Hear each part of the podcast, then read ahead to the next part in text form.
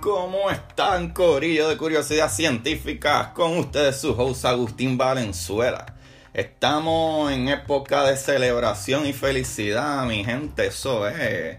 Aunque extraño la fiesta en mi país, en Puerto Rico. Ahí sí que hay sabor y música bien rica para el corazón. No como la que hice en el capítulo pasado. Aunque hay gente que me dijo que me quedó bien cool. Hay par de gente que me ha dicho, otra, eso te quedó bien chévere, qué bien, qué bien. No les creo. Gracias por subirme mi ego, pero no les creo. Saludos a todos ustedes, Corillo, mi gente que me escucha y les agradezco. Sigan compartiendo mis capítulos para ver si en algún momento puedo vivir de esto. Eh, pero dejando el sentimiento atrás, hoy les voy a dar unos detalles para que se preparen para otros capítulos por venir, porque eh, creo que capítulo tras capítulo eso es lo que yo hago, preparándonos para tener más conocimiento y seguir hacia adelante. Ustedes ya conocen, ¿verdad? La electromagneticidad, que es una de las fuerzas universales, la electromagneticidad. ¿Qué pasa?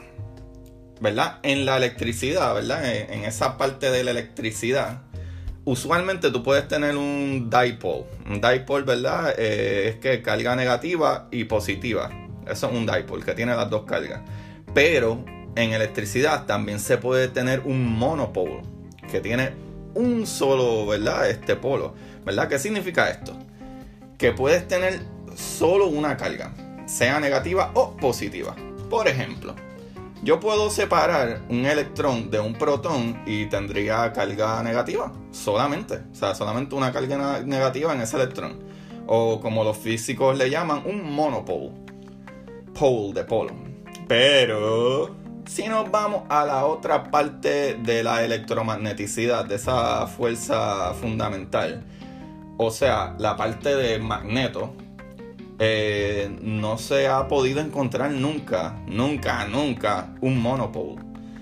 Eh, tú rompes un magneto eh, y lo sigues cortando a la mitad y a la mitad y una y otra vez y siempre, siempre, siempre termina con polo negativo y positivo. Porque esto es interesante, mi gente. Porque la gran mayoría de los físicos creen que esto debería existir.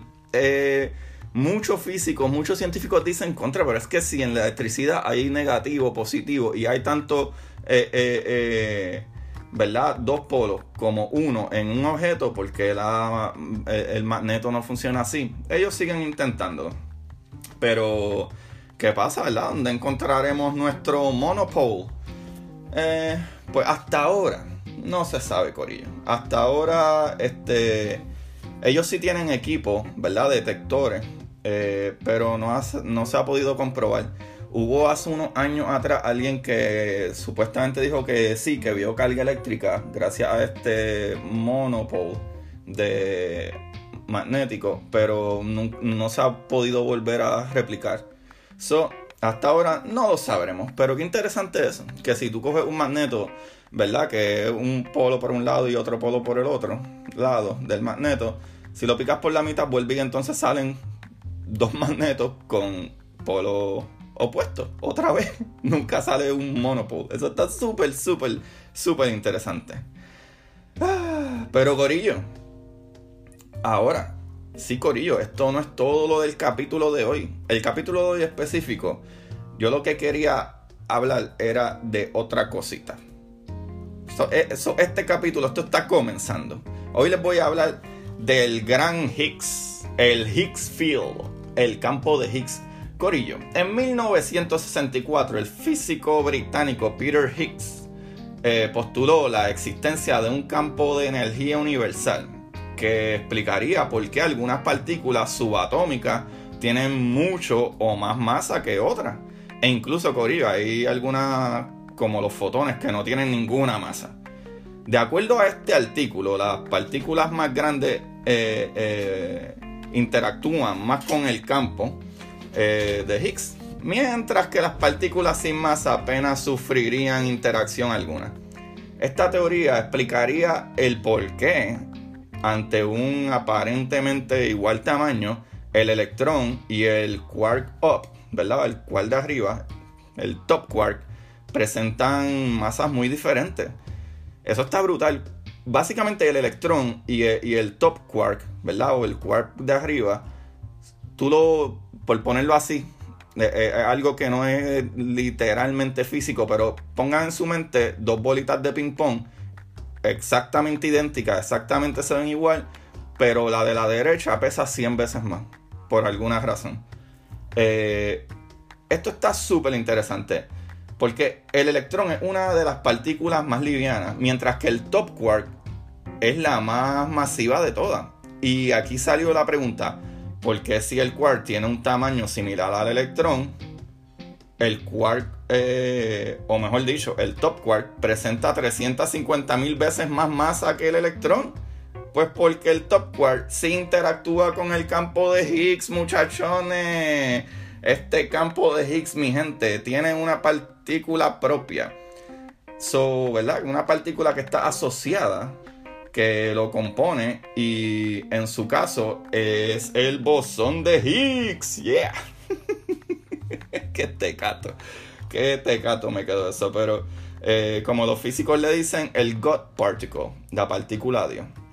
Que realmente es y ahora les digo, niños pequeños, tápense los oídos por 3 segundos. El nombre verdadero de esto es The Goddamn Particle. esto está brutal. ¿Por qué? Porque los físicos decían que eso tenía que estar ahí. ¿Sabes? Todas las pruebas apuntaban a que eso tenía que existir. Debería de existir una partícula. Ese bosón debería de existir. Y es como que casi todos lo sabían y no lo encontraban. Y por eso es que le pusieron el goddamn particle, porque estaban tan modestos. ¡Ah! Pero obviamente para las publicaciones no pudieron poner esa otra parte del damn. Eso es el God particle. Pero el nombre original era goddamn particle. Eso está brutal. Esta partícula es la manifestación visible del campo de Higgs. Corillo, la idea central es que en todo el universo existe este campo cuántico de Higgs y que aunque invisible a los humanos, básicamente porque nosotros no podemos ver cosas tan pequeñas, este campo impregna o permea todo. Eh, de esta forma, todas las partículas que existen podrán interaccionar con él. Y dependiendo de qué interacción más o menos, eh, así tendrán más o menos masa. Ejemplo de esto, Corillo, es que no todas las partículas interactúan igual, ¿verdad? Unas más y otras menos. Así los fotones que no interactúan con él eh, aparecen sin masa, mientras que todos los bosones W Z, W y Z tienen casi 100 veces más masa que un protón. ah, ya sé a quién culpar por mi sobrepeso. no es culpa del cheesecake mi amor, el Higgs que no me da break. Corillo poniéndolo en términos mecánicos. Vamos allá. La masa de las partículas estaría causada por una especie de fricción con el campo de Higgs. Un medio en el que las partículas más ligeras se movieran fácilmente a velocidades próximas a la luz, ¿verdad? Cercanas a la luz. Mientras que las más pesadas lo harían con mayor dificultad, ¿verdad? Yendo a velocidades inferiores a la de la luz. Pues Corillo. Y ustedes dirán, pero Agustín, ¿qué hay de cierto sobre esta teoría? ¿Verdad? Tranquilos, mis curiosos amigos. Los científicos en el CERN, o el gran colisionador de partículas conocido como LHC, Large Hadron Collider, eh, ha probado la hipótesis de Higgs al haber detectado el bosón de Higgs. Y estos experimentos tienen un 99.999% de seguridad. So, Corillo está ahí. ¡Qué maravilla, mis humanos! ¡Qué maravilla! Esto está brutal. Y tengo que añadir que estuve leyendo otro artículo sobre otras cositas, ¿verdad? Eh, que se le achacan o o básicamente ellos quieren explicar de por qué otras cosas funcionan gracias al campo de Higgs. Y una de ellas, mi gente, es la inercia. Ustedes saben que si ustedes van en una dirección a cierta velocidad, ¿verdad? Para poder detenerse es mucho más difícil eh, detener algo que va a una velocidad en menos tiempo. Igual que, ok, déjame ponerlo así porque creo que me estoy enredando. Si tú tienes algo con más masa, ¿verdad? Si tú tienes algo con más masa, es mucho más difícil de comenzar a moverlo porque el, el campo de Higgs está creando una fricción ahí, está aguantándolo. Pero una vez tú lo tienes en movimiento, suficiente movimiento, algo que tiene más y más y más masa y va yendo mucho más rápido, va más rápido si tiene más masa todavía. Eso hace un sentido brutal. Igual que hay cosas que si tienen menos masa, ¿verdad? Por ejemplo, ¿qué mejor ejemplo les puedo dar? Si ustedes tienen una bola de bowling al lado de una bola de golf, una bola de bowling tiene más masa, ¿verdad? So, para empezar a empujar la bola de bowling, se va a hacer mucho más difícil porque el campo de Higgs está básicamente aguantándola, si puedo ponerlo así. Pero una vez la bola quiere cierta velocidad, esa misma cantidad de masa hace que vaya más rápido. So, para poder detener la bola de, bowling, eh, va a ser mucho más difícil porque el campo de Higgs le está, eh, está otorgando más masa lo cual hace que la velocidad o el peso sea mucho más difícil de detener. Igual que si hay algo que es más liviano, es muchísimo más fácil, como una bola de golf, de moverla e incluso también de pararla. Esa analogía es la que deberían de pensar cuando piensan acerca de este campo de Higgs. Básicamente así funciona. Imagínense en algo con menos masa, como una bola de golf. Es súper fácil de mover y es bastante fácil de parar pero una bola de, bowling que es súper grande y pesada es mucho más difícil de comenzar a mover y mucho más difícil, eh, ¿verdad? Bajarle la velocidad una vez ya está yendo súper rápido. Yo creo que esa es la mejor manera en que se los puedo poner, mi gente, mi corillo, mis personas, humanos maravillosos. Qué maravilla del campo de Higgs y el bosón de Higgs o el goddamn particle, el God particle. Qué bien, Corillo. Esta información la saqué de saberespractico.com en roquedeciencia.blogspot.com y es.quora.com, mi gente. De ahí saqué esa información. Y eso está maravilloso. Eh, no tengo un libro hoy. Lamentablemente no, eh, sigo leyendo el, librito de Sean Carroll, como les dije, hace un tiempo. Un libro bastante extenso.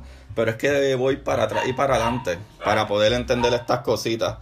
Pero mi gente, aquí los dejo con mucho cariño. Hasta la próxima semana. Voy a ver si el jueves tiro otro capítulo. Probablemente eh, para que tengan más ahí para gozar y vacilar. Se les quiere y acuérdense, buscar la manera de adquirir conocimiento que más les guste.